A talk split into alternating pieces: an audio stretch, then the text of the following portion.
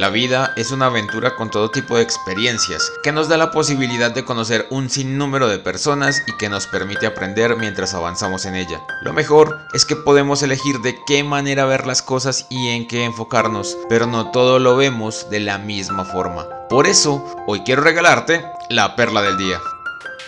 ¿A quién le gustan los colores? Creo que ellos permiten apreciar la vida de una forma diferente, ya que en la mañana o en la noche juegan un papel muy importante en lo que vemos y en cómo lo vemos. Influyen en la moda, en cómo nos vestimos y en lo que elegimos tener en nuestras vidas, para la casa, la habitación, la oficina y cosas similares. Hay colores que transmiten felicidad, otros que son más neutrales y algunos que son más tristes y fríos. Yo debo confesar que me hubiese encantado ser diseñador gráfico, pero me cuesta diferenciar más de 8 colores. Por eso y por colores como el verde azul, el violeta, el púrpura, el morado y similares que son tan parecidos, decidí no luchar esa batalla. Pero no solo tenemos los colores en el diseño, sino en nuestra vida, porque podemos identificar muchos momentos con un color particular. Por ejemplo, es tradicional que si alguien está en embarazo y va a tener una niña, usemos colores pastel como el rosa para la decoración.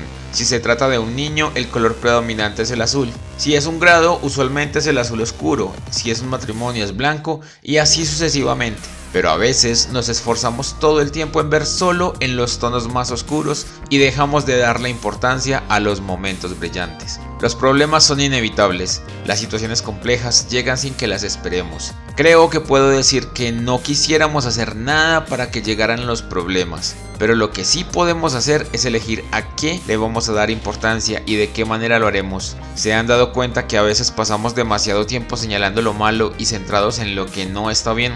Se nos olvida celebrar la vida. Lograr un pequeño objetivo debe ser un motivo de fiesta. A veces pasamos más tiempo preocupados por lo que no sucede que celebrando lo que sí. La vida está compuesta en un 90% o más por cosas maravillosas. Nos concentramos en la pequeña parte que no sale tan bien y luego nos quejamos porque la vida es muy dura. Celebremos, seamos agradecidos. La vida nos da demasiado para ser felices, así que aprovecharlo. Gracias por escuchar esta perla. Te invito a buscar más para tu vida en Spotify o en Anchor.fm y recuerda compartirla con tus amigos. Te invito a que conversemos en Twitter e Instagram donde me encuentras como arroba eldontavo. Nos escuchamos mañana.